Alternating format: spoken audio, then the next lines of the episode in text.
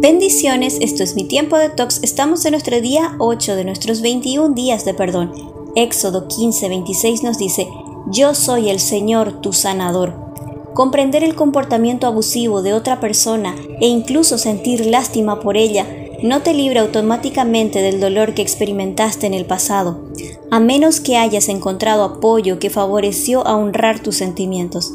Caso contrario, lo más probable es que estas heridas o experiencias dolorosas hayan quedado ocultas por no poder expresarlas, así como se oculta la arena bajo la alfombra.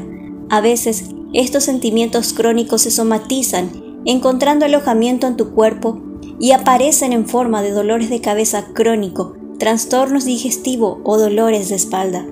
Cuando no se libera la rabia, puede filtrarse a los bordes de la personalidad en forma de miedo, para la persona que creció en un hogar con problemas, es arriesgado sentir y manifestar sus emociones, sobre todo si ante sus lágrimas encontraba respuestas como sigue llorando y te daré motivos para hacerlo, o los hombres no lloran, o sus sentimientos eran ridiculizados provocando enojo. Esta persona aprendió que sus sentimientos no eran importantes y eligió esconderlos. Quizás haya heridas que han quedado ocultas en tu vida pero hoy el Espíritu Santo desea sacarlas a luz, no para vergüenza ni para condenación, sino para abrir camino al perdón.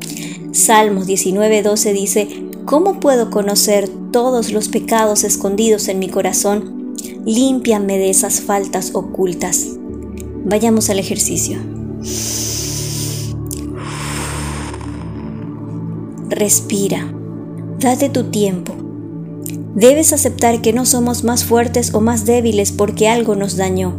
Haber construido un muro, un escondite para tus emociones fue un acto de amor propio, pero ese muro ya ha cumplido su función, te protegió de las heridas, pero ahora es momento de avanzar.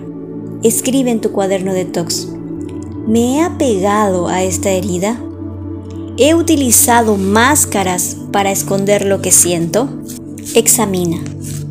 ¿Cómo puedo describir esto que siento? Reflexiona. ¿Hay algo que pueda aprender de esta experiencia?